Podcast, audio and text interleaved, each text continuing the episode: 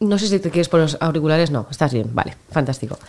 Luis Albert Segura tiene una de las voces más especiales y maravillosas de nuestro país. Lo demuestra en cada nuevo tema que publica y también lo demostró allá por el año 2009 cuando a nuestros oídos llegó Heavenly Hell. Luis Albert Segura, líder y vocalista de Lea. ¿Qué tal? ¿Cómo estás? Muy bien. Es un placer verte de nuevo, de verdad. ¿eh? Igualmente. Compartir rato, compartir rato contigo, delante, con, un micro delante, para mí es una de las experiencias más bonitas de Falta una guitarra, tía. Falta una guitarra. Bueno, ya, eso espero verlo pronto en un escenario. Sí. A ver, reedición en vinilo de uno de los discos imprescindibles de la música nacional, Heavenly Hell.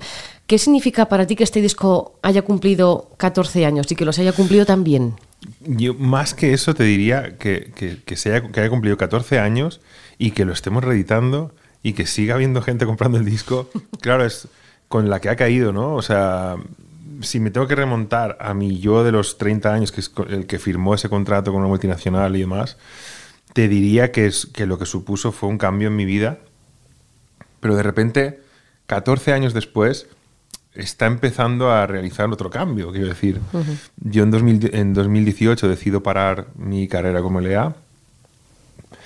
Y de repente, gracias a este disco, otra vez es como que de repente aparece con sus alas para rescatarme de, del descanso, ¿no? De, un letargo ahí como un poco obligado por la paternidad y demás, pero de repente es como un salvador, ¿no? este disco de repente tiene como un halo de salvación bastante grande. Lo tiene, lo tiene de salvación para ti y para todos los que amamos ese disco y lo hemos escuchado hasta la saciedad.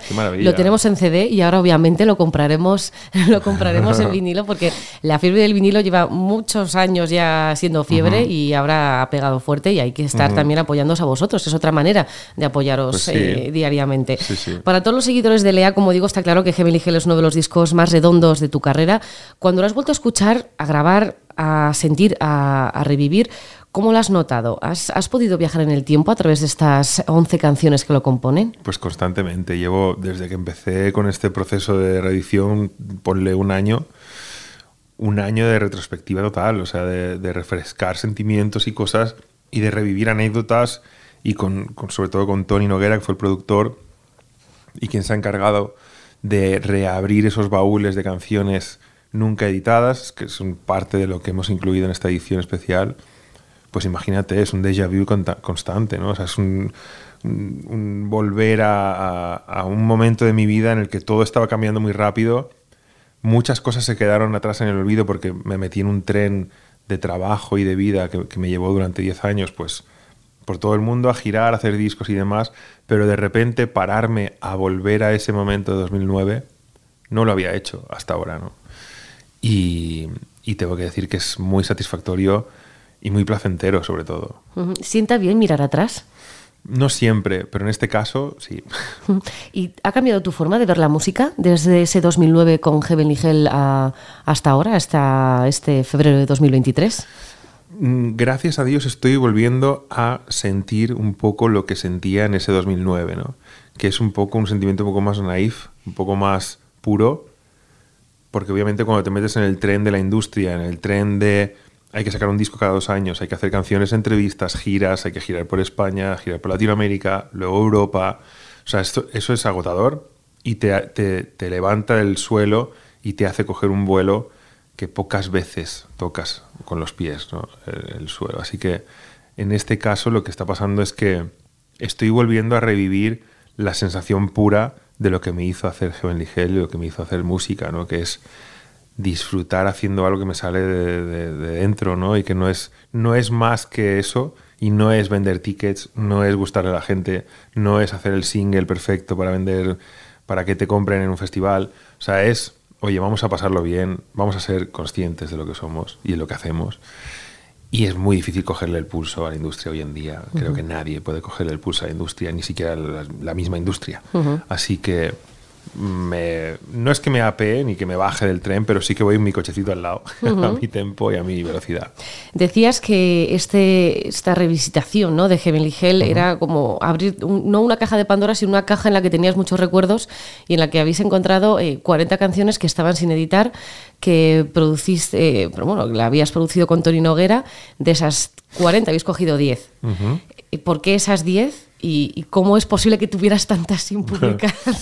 bueno, fue, fue, fue una época muy prolífica, fue una época donde yo aún no tenía hijos, donde mi máxima o mi única obligación era pues componer y hacer música y estar por y para mi trabajo, que de repente me lo había ganado, eran como 15 años intentando hacer cosas en la música y de repente me lo habían puesto en la mesa, me habían puesto un contrato multinacional con una multinacional y realmente era un momento donde mi trabajo era hacer canciones y no tenía nada más que eso. Por lo tanto, eran días y días y horas y horas de, estar en el estudio componiendo y grabando. Yo grababa demos en casa, me iba al estudio, grababa demos, las acabábamos, muchas canciones se acababan, se grababan, salían el mismo día y por la noche ya teníamos la canción acabada. Quiero decir, íbamos a canción por día aproximadamente, lo cual es una, una charadura. Quiero decir, o sea, llega, llega un momento que al mes te encuentras con 15, 16 canciones acabadas para hacer un disco. De todo eso, sacamos 13, 14 que iban a ser el siguiente disco después de Heavenly Hell, que se llamaba Starfields, y la compañía no lo vio, no salió, y se empezaron a meter canciones en un cajón que nunca salieron. Ahora me es imposible llevar ese ritmo de composición y llevar ese ritmo de trabajo. Por eso me es muy cómodo abrir la nevera y encontrarme todos los platos preparados ahí para listos para comer prácticamente.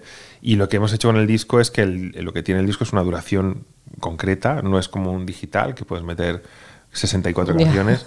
En un vinilo, pues te, te, recortan a, no sé si son 20 y poco minutos por cara, son unos 44 o 46 minutos de un disco. Así que hemos tenido que sentarnos y revisar y revisar y revisar y tomar decisiones y libretas apuntando, esta sí, esta no, esta sí, pero esta no. Así que al final han salido estas 10, que creemos que es un aperitivo bastante fidedigno de lo que es, lo que hay ahí, ¿no? De estas canciones que habéis estado escuchando, que imagino que si Heavenly Hell ya te, hace viajar al pasado, imagínate abrir la caja con esas 40, dices, imagínate qué época, qué letras, qué, qué, componía. ¿Hubieras sacado alguna de las de Heavenly Hell para meter las que se quedaron fuera o las de Heavenly Hell eran tan especiales que, que no se pueden quedar fuera? Buena pregunta.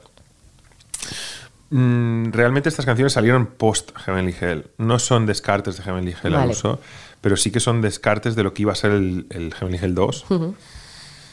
y, a, la pregunta de si metería alguna de estas, yo creo que no. Yo creo que Heavenly Hell eh, es, como, es como hacer una película, ¿no? O sea, cuando ya tienes la película rodada, tienes todo montado y todo hecho, te es difícil quitar una escena para meter una que o sea, yo soy muy purista con estas cosas, ¿no? Y creo que Heavenly Hell tiene su identidad con esas 10 canciones. Creo que cada canción te lleva a un sitio diferente. Un lado estás en Miami, después te vas a China, después te vas a Estocolmo. Quiero decir, es un viaje creado con un itinerario y funciona muy bien como está. ¿Había canciones en castellano, había canciones en mallorquín o eran todas en inglés? Todo en inglés. en, aquella época sí era todo, todo en inglés. Dices que eres muy purista. Estamos ahora viendo cómo muchos artistas están reviviendo su obra e incluso se animan a cambiar letras cuando ven que, pues, que la, cancelación, la cancelación cultural pues bueno, no, no, les, no les gusta y, se quieren sumar a, la gente que, oye, no me parece bien que digas eso. Pues hay muchos artistas. ¿Tú harías eso? ¿Tú serías capaz de cambiar alguna letra tuya? Que, ves que ahora mismo en el siglo XXI, en, en el 2023, eh, la gente mm. puede criticar? ¿O tu obra es tu obra, tu momento fue tu momento y ahora pues, se tiene que mantener igual? Yo creo que, aún siendo purista, si realmente hubiera una canción donde puedo herir sentimientos o donde estoy totalmente desfasado en cuanto a mm, lucha feminista se refiere, por ejemplo, o por poner un ejemplo, ¿eh? Yo me vería totalmente en la posición de cambiarla. Es que encima tienes la noticia hecha ya, quiero decir, y tienes una forma de revisitar la canción y ya que estamos, bueno, cambiamos la letra, pero vamos a darle un punto diferente, ¿no? ¿Por qué no? Creo que, que, no es tanto lo que es la obra en sí, de quitar una canción y poner otra, como si coger una canción de Heavenly Hell que de repente pues hiriera sentimientos por alguna cosa en concreto. Si, si realmente si, si nos ponemos a buscar hasta canciones de los Beatles pueden ser... Uh, sí, o machistas o cualquier, sí, cualquier. O sea, el discurso, los tiempos han cambiado mucho, antes no se veía nada y ahora se ve todo, es como si tuviéramos todas las gafas moradas puestas, ¿no? Que realmente es un poco lo que es, ¿no? Así que, bueno, si, si algún día la veis, si hago un lanzamiento, un llamamiento aquí, si algún día sucede, pues que se me comunique porque estaré encantado de, no, la verdad es que, es que empecé a escuchar, yo es verdad que he seguido tu obra, me gusta mucho tu música, ya lo, sabes porque no es la primera vez que charlamos. Y yo creo que no, no, no me encontró ninguna canción que dijeras, uy, aquí Luis Albert, uy, uy, que tenemos complicaciones, ¿sabes? No eres, no eres los hombres G, yo qué sé, sufre mamón y luego, yo qué sé, o, algún maricón por ahí que, que, puede sentir, que puede ser ofensivo, pero en el fondo ah. depende de cómo se utilice la palabra, ¿sabes? Yo creo que tu obra es bastante, es bastante light en el sentido de, bueno, son los estilos, ¿no? Es lo que has mm. ido componiendo a lo largo de toda tu vida y, creo que es fiel a tu personalidad, que creo que se te ve como eres, pero, pero bueno, es curioso, es verdad que hay gente que dice, ni de coña voy a cambiar yo lo que he escrito, te lo tragas tal y como es, y, otra gente que, bueno, no pasa nada, que no, que no es que estés prostituyendo a tu obra, ni muchísimo menos, sino que... Pero sí que es verdad que hay canciones que han envejecido muy mal. ¿eh? sí, sí, sí, Bueno, es que esta semana se ha estrenado, por ejemplo, la canción Colette, mm, eh, Don Federico, por poner un ejemplo, claro, es que tú, cuando jugamos en el colegio con los niños, en plan, Don Federico mató a su mujer dices, coño, es que, ¿sabes? Es como... Y, claro, pero es que esta artista la, la, ha cogido, la ha cambiado entera y dices, es que nosotros cuando éramos pequeños cantábamos eso en el colegio, chocando las palmas. Ah. Entonces dices, pues igual sí, o Rigoberta también con, con la canción de los payasos de la tele, que sí, que era muy bien, muy, muy un contenido para niños y tal, ah. pero la niña tenía que estar planchando y el niño jugando. porque ah. De hecho, es curioso porque mis hijas la cantan, la de Rigoberta. Y, la buena versión, ¿no? Y la buena versión. Y cuando se lo explicamos, la cara es de, ¿qué? Sí, sí, es que no hace mucho el mensaje era este. Y eso ha hecho que pase lo que pasa y que esté todo como está, ¿no? Claro. Que durante mucho tiempo los mensajes iban encubiertos pero en chorro, o sea, era como grifo abierto. En el, en el patio del colegio, y ahí todo el mundo lo cantaba y nadie se llevaba las manos a la cabeza con, pues que, con, que, don Federico mató a su mujer. Sí, sí, total, ¿eh? increíble. increíble. Tras tu disco en solitario en español, eh, Elea volvió para alegrar, bueno, para, para, alegría de todos con Evergreen Oak, un disco diferente de los que nos tenías acostumbrados. Te fuiste a tu Sierra de Tramontana, que otro sitio del que vamos, del que yo también estoy enamorada. ¿Has seguido componiendo por allí? ¿Has seguido refugiando en, ese sitio tan idílico de, Mallorca? Pues no, volvimos después, estuvimos unos días ahí y demás. Eh, me he hecho muy amigo del dueño de la casa. Normal. Por lo tanto, sí, de hecho tengo un poco... Ya, le, pagarías bien, ¿eh? Todos los meses que estuviste ahí, como para pues sí. no...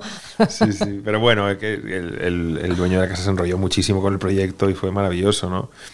Y volveré, volveré seguro. Eh, y, sobre todo, eh, yo creo que Evergreen Oak abrió una, una, una, carpeta de una posibilidad de hacer como una trilogía, eso siempre ha estado como en nuestra cabeza, de, de, repetir, hacer un Evergreen Oak 2 en otro punto, o sea, ir a Francia o Inglaterra, alguna casa en medio de la iba a decir que te fueras a Inca, pero vale. A Inca. Bueno, Inca a lo mejor como es más, más plano, sí. Pero a lo mejor sí, o de ya o algo así. Lo podía hacer en Mallorca perfectamente. Vete a Vaidemosa, que sabes que veraneo allí yo te consigo otra casa. ¿Ah, sí? Sí. Bueno. Por favor. Es que ya sé qué casa te voy a conseguir, la mi amiga Mandy, o sea, ¿Ah, sí? sí. Vale, pues entonces Ahí, hablamos, un programa ¿eh? especial desde Venga, yo lo veo. Ya lo tenemos cerrado. Tengo ahí manager aquí que ha, hecho, ha tomado nota de todo. Si no es Mallorca, ¿dónde te irías entonces a componer? Pues realmente la idea inicial era irnos a una casita en Francia, en la campiña o en Inglaterra, ¿no? y acabar en último, el último en California, en, alguna reserva o algo. Ahí tienes que volver. Por supuesto. Claro, sería maravilloso cerrar este ciclo de discos orgánicos del bosque. Mis discos de las hojas en California sería maravilloso cerrarlo ahí. ¿Te teñirías de rubio otra vez? Total, si hace falta. Fantasía, ¿eh? de portada. Es que es, es que puede ser una de las mejores portadas de, de L.A. Vaya momento, ¿eh? Eso, eso fue, en Mallorca decimos Diti Fed, que es dicho y hecho, ¿no? Y realmente fue dicho y hecho, fue, voy a teñir de rubio. Y a las dos horas yo estaba rubio. Claro, yo... tiempo de reacción cero. Yo estaba, yo estaba en, el, en, mi anterior medio de comunicación y decía, ¿que ha sacado el disco? Y dicen que no, que no. Yo, que sí, que se ha teñido el pelo de rubio, que sí, que sí. o sea, que fantasía. Bueno, esas ideas de olla que, que, merecen la pena. Sí, bueno, sí. Sí, sí, sí. No me arrepiento, ¿eh? No, claro que no.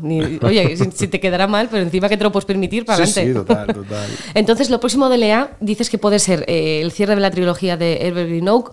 Va a seguir ese, ese estilo que tenía, porque tiene un estilo muy personal y muy especial, o vas a ir otra vez a, volverte al Heavenly Hell con pues, también tan especial? Ya, pues la verdad es que estoy tentado y más revisitando Heavenly Hell ahora, ¿no?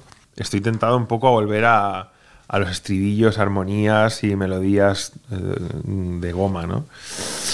Pero no lo sé, realmente este año nos espera mucho curro de revisitar cosas, o sea, ahora sale el Record Store Day, sale el Heavenly Hell Naked en vinilo, que fue la versión acústica de Heavenly Hell, que salió solo en digital. Y la, la, hacemos en vinilo especial para el Record Store Day. Jolín, ya tengo que hablar con los de Marillions para que me lo... Bueno, es que no me lo pueden guardar, pero ya me veo yo, te lo digo, mira, lo estoy, sí. lo estoy apuntando. Sí, porque además es una edición especial solo para el Record Store Day. Y solo irán cinco a la tienda y claro, al final... Correcto, sí. Y luego, final de, en principio en otoño, reeditamos Silent Film también en vinilo, o sea que revisitando todas las demos que se hicieron para esas grabaciones, la visita a Los Ángeles, grabar en Sound City. O sea que nos queda un año bastante melancólico del pasado y de, de, revisar la, sobre todo los primeros años de mi carrera. ¿no? Y el año que viene, pues ya veremos dónde voy. Es que el año que viene son dos décadas ya, desde tu primer disco como LA. Correcto. Son 20 años. Entonces, yo creo que te esperan. No, no te quería preguntar. Los tres claro, no te quería preguntar eh, también a tan largo plazo, porque, chico, luego nos viene otra pandemia y nos da por saco. Toco madera con que no, pero, ¿sabes? Es que al final es como, jolín. Pero, claro, bueno, una idea, ¿eh? 2024, en 20 años, y hay unos tres, hay tres discos de LA que. Que no han salido nunca. que no han salido. Entonces, para los coleccionistas que somos unos frikis de, pues tenerte y que nos firmes, porque ahora no tengo tu disco porque ya me lo compraré, pero es que el de Virgin Grove sí que me lo firmaste y yo quiero tenerlo firmado. Pero sí que sería una edición bonita. Pues sí, no, no había caído con que el año, el año que viene es el, es el 20 aniversario. Pues nada, me vas a firmar unos, unos royalties no de vamos estos. A parar, No paramos nunca. Programa especial, ya, ya, lo tienes. Vale, gracias. O sea, 2023 y repetimos el año que viene. tu amiga Mandy, Mandy, Mandy, Vale. Mandy Pomas Sansó, sí, ¿eh? hay, que, hay que ir. Yo de verdad lo, yo lo veo ¿eh? en, en Vaidemosa. Vale, 2023. Eh, tenéis un no parar de, conciertos, tenéis un no parar de, ediciones, con esta Record Store Day que en, acústico has dicho, también con, con, estas canciones que no, habéis, que no han visto nunca la luz de, de, ese, de esa caja que, habéis abierto, y festivales. De momento, Mallorca Live Festival, al que eh, allí te veremos, y luego Sonorama Rivera, y lo siguiente, mucho más por anunciar, imagino. O sea que... Pues sí, estamos en ello. En breve anunciamos gira de salas con banda. Y lo que, van a hacer, lo que vamos a hacer son muchos acústicos, porque obviamente sale Heavenly Hell Naked, que es la excusa perfecta para que vuelva a irme a dar vueltas por España con mi guitarra, ¿no? Fantástico. Así que que bueno, que va a ser un no parar, ¿eh? os vais a cansar de Lea. No creo. Es que eso es imposible. Luis Albert Segura, líder de Lea, enhorabuena por este Heavenly Hell, pero sobre todo gracias por regalarnos toda tu música. Toda tu música, tu voz, tu talento. muchas gracias. Y 2023 tu año, 2024 tu año y ojalá siempre. Pues Nos vemos en los conciertos. Maravilloso, gracias.